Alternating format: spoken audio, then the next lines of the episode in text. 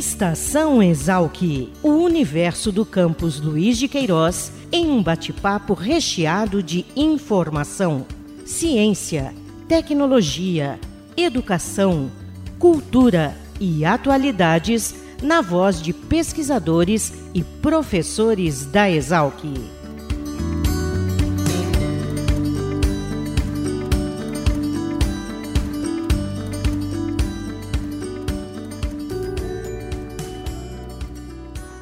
Olá, sejam bem-vindos a mais uma Estação Exalc, o podcast da Escola Superior de Agricultura Luiz de Queiroz, a Exalc, unidade da USP localizada em Piracicaba. Eu sou Caio Albuquerque e hoje seguiremos com a série que trata das contribuições da universidade ao embasamento de políticas públicas. Lembrando, claro, que políticas públicas são aquelas ações de governo que atendem demandas locais e globais de forma estratégica e sustentável e nesse Estação Exalc, o nosso convidado é o professor Durval Dourado Neto, diretor da Exalc e também professor do Departamento de Produção Vegetal. Tudo bem, professor Durval? Obrigado por nos atender. É uma satisfação participar do podcast, poder conversar com as pessoas que nos acompanham sobre as ações que a Escola Superior de Agricultura Luiz de Queiroz desenvolve e, principalmente, sobre os conhecimentos que a universidade produz e que são transformados em ações práticas, em prol da melhoria das ações de governo, como isso repercute na vida da comunidade e de todas as pessoas. Legal, professor. É, é o senhor coordena na Exalc um grupo de extensão que tem como foco contribuir com políticas públicas voltadas ao agronegócio. Queria que o senhor falasse um pouquinho desse grupo e qual é o foco de atuação dos trabalhos desenvolvidos pela sua equipe. É, nós temos aqui é, um grupo de extensão, né, denominado Grupo de Políticas Públicas, né, que é um grupo multidisciplinar, cuja ação visa contribuir para a melhoria de, de políticas públicas, principalmente na interface é, agricultura e meio ambiente.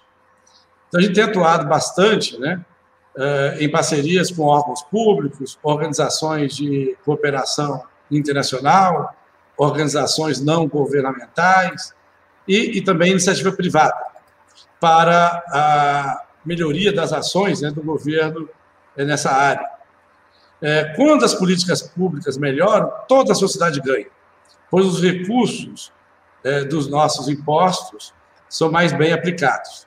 Então, quando aplicamos é, os conhecimentos produzidos na Exalc para melhorar a ação do governo na agricultura, toda a sociedade é beneficiada, com alimentos é, é, de qualidade para, vamos dizer assim, é, produção de alimentos em geral. Né? Bem, o, o, grupo de políticas públicas ele está é, é sediado aqui na Exalc, mais especificamente no departamento de produção vegetal, da onde eu sou professor desde 1989. Eu tenho atuado, é, em função da área fitotécnica ser bastante abrangente, em diferentes áreas.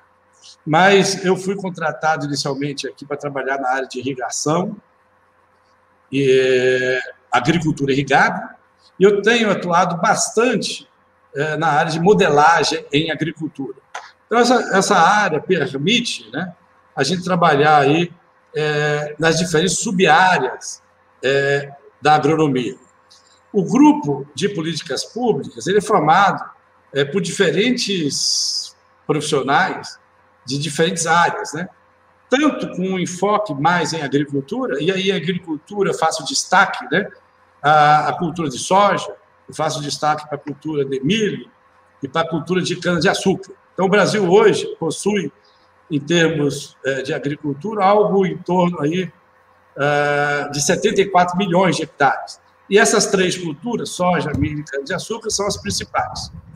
A gente também atua na área ambiental. Então, na verdade, quando a gente fala de sustentabilidade, tem um aspecto econômico, tem um aspecto social e tem um aspecto é, ambiental. Então, essa área ambiental é bastante importante, principalmente porque o território brasileiro praticamente tem ainda hoje cerca de 66% com vegetação natural. Além disso, tem toda a nossa legislação, né? Em termos de reserva legal, em termos é, é, de área de preservação permanente, pensando aí na propriedade privada. E, obviamente, todas as outras formas né, é, de preservação do ambiente. Então, esse grupo ele existe desde é, 2000, quer dizer, já vai fazer aí 21 anos, né, é, avaliando aí políticas públicas. Né? E a gente tem se especializado bastante em análise territorial, é, avaliando, fazendo proposições, monitorando, etc., desenvolvendo é, é, modelos em geral para nortear né, decisões políticas e assim por diante. Então, a, a, a, gente faz aí a interface né, entre a universidade, a sociedade civil e o poder público. O grupo de políticas públicas da Exalc já realizou dezenas de projetos em parceria com o governo federal, instituições privadas, do terceiro setor de cooperação internacional.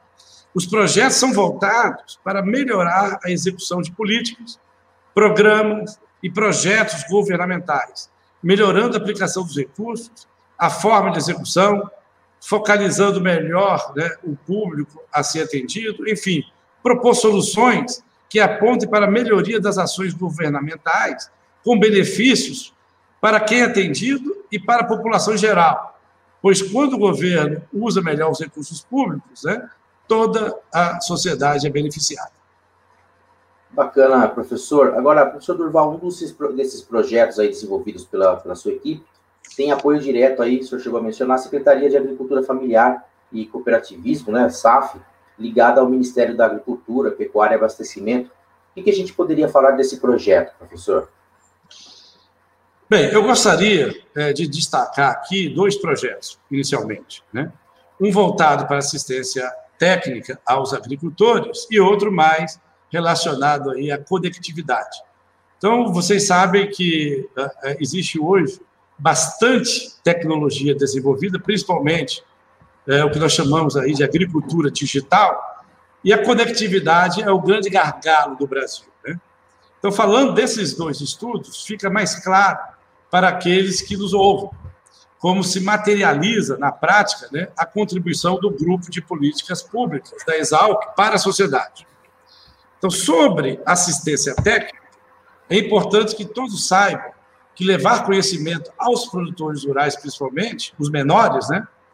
Então, nós temos é, uma divisão clássica, né? Tem a, a, a, grande propriedade, que é aquela que é superior a 15 módulos, tem aquela média, né?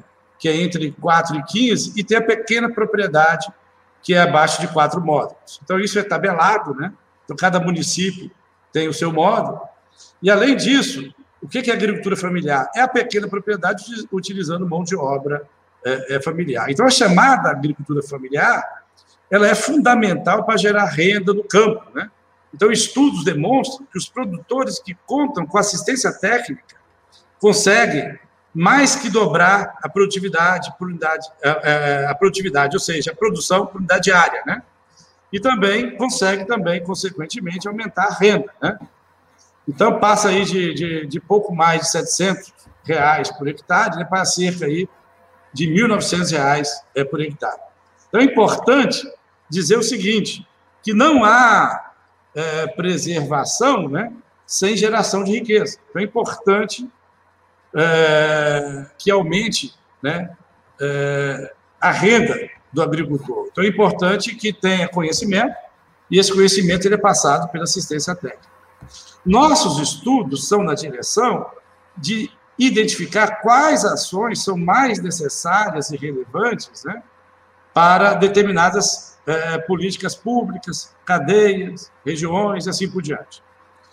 Uh, a nossa agricultura possui muitos contrastes, sendo fundamental que a assistência técnica oferecida esteja cada vez mais adequada às necessidades do público. Então, o Brasil é muito grande. Em termos de ambiente físico, nós temos é, diferentes ambientes de produção. O Brasil tem vários biomas, né? Tem a Amazônia, tem a Caatinga, tem a Mata Atlântica, tem o Cerrado. Né? é, é, tem o Pantanal e tem os Pampas. Então, obviamente, é, dependendo do ambiente de produção, e aí eu caracterizei por intermédio desses seis biomas, né, a gente precisa utilizar de forma racional é, os recursos naturais. Né? Então, tudo isso passa é, pela assistência técnica. Né? Bem, quando o governo sabe o que é preciso fazer em cada região, tudo fica mais objetivo e prático, poupando recursos públicos. Além disso, o grupo de políticas públicas, é bastante conhecido como GPP, né, desenvolveu uma ferramenta que permite justamente acompanhar os resultados que são obtidos na propriedade com a ação da terra. Né? Então, é, pode-se aumentar a produção, é, com aumento da produtividade, e também, consequentemente, vai aumentar aí a receita bruta. Com essa ferramenta, o técnico elabora um plano para cada propriedade e acompanha a sua execução, registrando os resultados. Ou seja, é possível medir se os, se os investimentos feitos né, em assistência técnica estão é, sendo capazes para produzir os resultados esperados. É óbvio que isso também pode ser melhorado.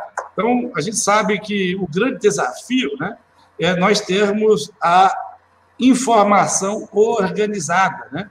E a gente tem um software, né, algoritmos nas nuvens, né, o que a gente chama aí de é, inteligência artificial, justamente para não só otimizar os recursos naturais, também como os recursos né, do Estado brasileiro. Outro exemplo que eu quero dar é o da conectividade. A sociedade brasileira sabe da importância de contar é, com sinal disponível em todos os locais. As áreas rurais são mais prejudicadas pela ausência de sinal de internet, né, o que limita muitas vezes é, tanto a agricultura quanto a pecuária. Isso porque as, as empresas do setor, né, elas investem mais aonde elas entendem, né, que tem maior retorno econômico. E geralmente isso coincide onde tem mais gente, né? Então é por isso que o meio rural acaba sendo prejudicado. Bem, o GPP desenvolveu é, é, modelos né, que permitem identificar a disponibilidade é, de sinal em todo o território, cada ponto, bem como identificar os locais ótimos em que as antenas podem ser instaladas para otimizar a disponibilidade do sinal. Então, isso é importante porque existem já várias é, tecnologias né, que não estão disponíveis hoje por falta de sinal. E, ao mesmo tempo, né, isso também é importante para a educação. Então, é importante que a gente tenha né, conectividade né, para a gente conseguir, vamos dizer assim, ter mais justiça social.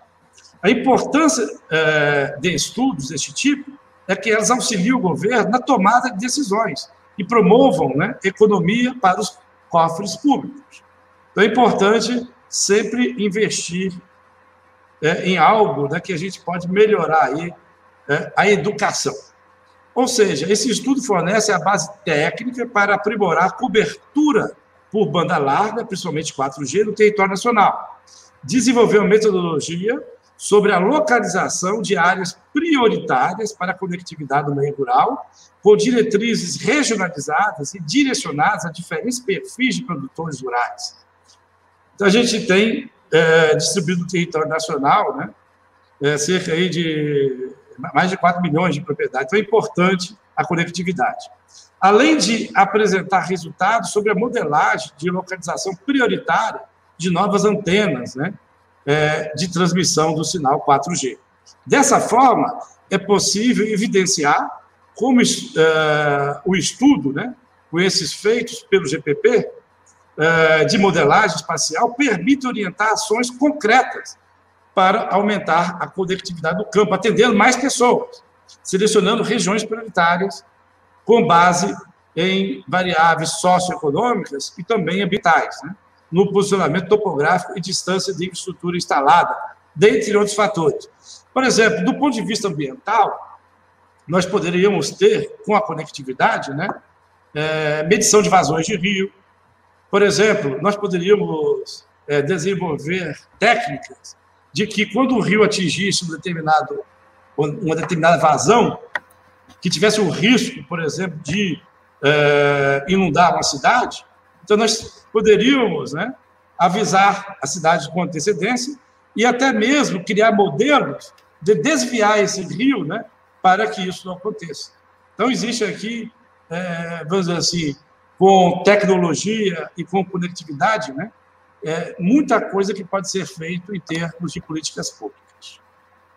Professor Durval, é, por esses relatos desses dois grandes projetos né, que o senhor tem coordenado, a gente pode afirmar com toda certeza que esse conhecimento gerado na universidade já oferece, então, esse embasamento para a formulação de políticas públicas. É, não tenha dúvida. O embasamento para a formulação de políticas públicas está justamente na capacidade de desenvolver, é, fazendo análise territorial é, com base em é, múltiplas variáveis. Então, a gente tem é, condição de fazer diferentes mapas né, com diferentes variáveis, é, que permitam a caracterização de diferentes aspectos do meio físico. Então, por exemplo, do aspecto climático, a gente pode fazer um mapa de temperatura, temperatura máxima, temperatura mínima, temperatura média, fazer mapas, por exemplo, de insolação, mapas de radiação fotossinteticamente ativa, e assim por diante, né? Mapas de solo, aí tem vários atributos do solo, né? Desde é, é fertilidade até profundidade, pedregosidade, a parte de relevo, Inclusive, o relevo, a gente tem uma técnica especial chamada desagregação, que a gente utiliza, inclusive, para fazer downscale, né? para poder melhorar a informação de escalas maiores para escalas menores e assim por diante. Tem também, que pode ser mapeado, variáveis socioeconômicas, né? produtividade e outras mais, é, considerando relevante aí, é, para a política pública. Então, na verdade, a gente utiliza todas essas informações para nortear né, é, as políticas públicas. Então, mais uma vez, é, quero usar um exemplo prático. Né? Então, é, eu vou dar aqui o um exemplo do Plano de Ação Imediata de Agricultura Irrigada do Brasil, é, que nós desenvolvemos aí junto ao Ministério do Desenvolvimento Regional, com a participação da FAO e participação também da Agência Nacional de Águas. Né? Então, esse estudo indicou áreas potenciais para adoção da agricultura irrigada, considerando diversos fatores ligados aí a condições é, do solo, disponibilidade hídrica e infraestrutura. Então, basicamente, o que, que nós fizemos? Nós fizemos uma análise territorial, então nós vimos a demanda por água, então, em função dos dados climáticos, nós estimamos evapotranspiração potencial. Então, por exemplo, vamos imaginar uh, um evapotranspiração, apenas a título de exemplo, de 8,64 milímetros por dia. Então, se você fizer a conta, isso equivale a um litro por segundo por hectare. Então, cada mil litros por segundo de vazão dá para irrigar mil hectares nessa demanda. Né? Então, a gente faz isso no território inteiro. Né? E nós é, partimos do princípio de que nos 74 milhões de agricultura de sequeiro e nos 174 milhões de pastagem, já existe área suficiente que pode ser utilizada uh, uh, com agricultura irrigada, consequentemente com aumento de produção por unidade de área, aumento de produtividade, para atender a demanda do mundo do aumento da produção de alimentos devido ao aumento da população. Então, por exemplo, uh, estima-se que nós tínhamos em 2016, algo em torno de 7 bilhões de pessoas, e vamos ter em 2050 quase algo em torno de 10 bilhões, 9,8 bilhões. Então, observem que nós fizemos esse estudo e identificamos no território nacional o que nós chamamos né, é, norte para a política pública a longo prazo, a médio prazo e a curto prazo. Então, nós identificamos 55 milhões de hectares mais ou menos é, metade disso é, em área de agricultura de sequeiro e outra metade na área de pastagem. Dentro desse. Então, se nós entendermos né, que, em função da capacidade instalada da indústria hoje, que pode chegar a 500 milhões, é, é, a 500 mil, desculpa, 500 mil hectares ano, meio milhão, 500 mil hectares ano. Hoje o Brasil cresce em torno de 200, 220, podemos chegar a 250 mil no ano melhor, mas eh, o normal é 210 mil por ano. Se a gente for para 500 mil, meio milhão, então esses 55 milhões que nós identificamos, dividido por meio milhão, isso vai dar 110 anos. Então, isso seria o, o norte né, para longo prazo. Dentro desses 55 milhões, nós levamos em consideração, por exemplo, a infraestrutura existente, estradas, rodovias e, e ferrovias, né?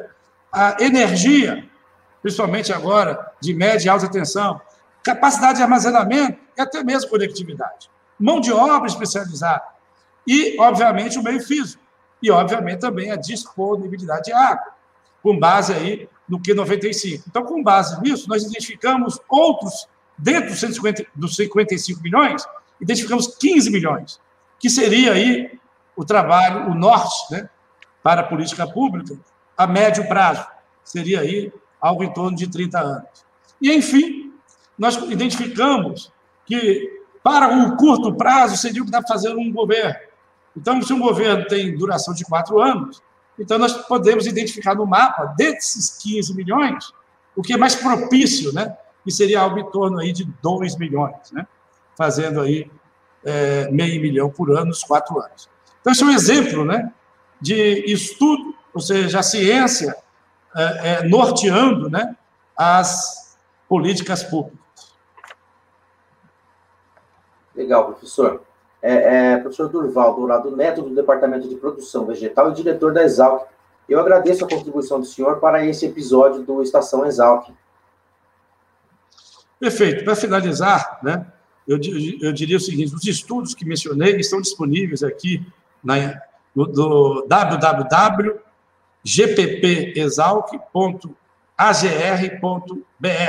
Né?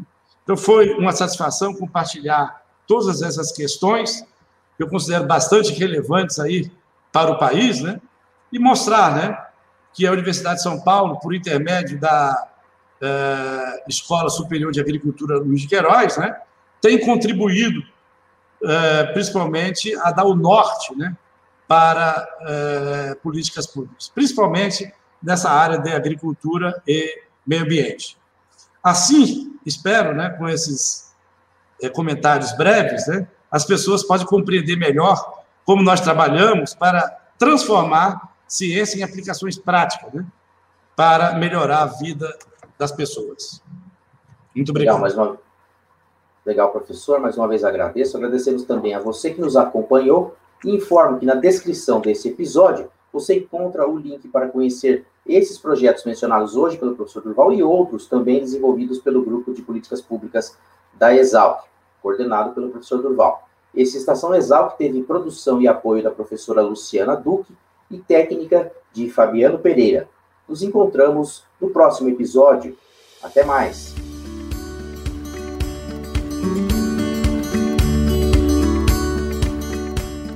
Estação Exalc, o podcast da Escola Superior de Agricultura Luiz de Queiroz, uma produção da Divisão de Comunicação da Exalc. Acompanhe nossa programação pelo site exalc.usp.br.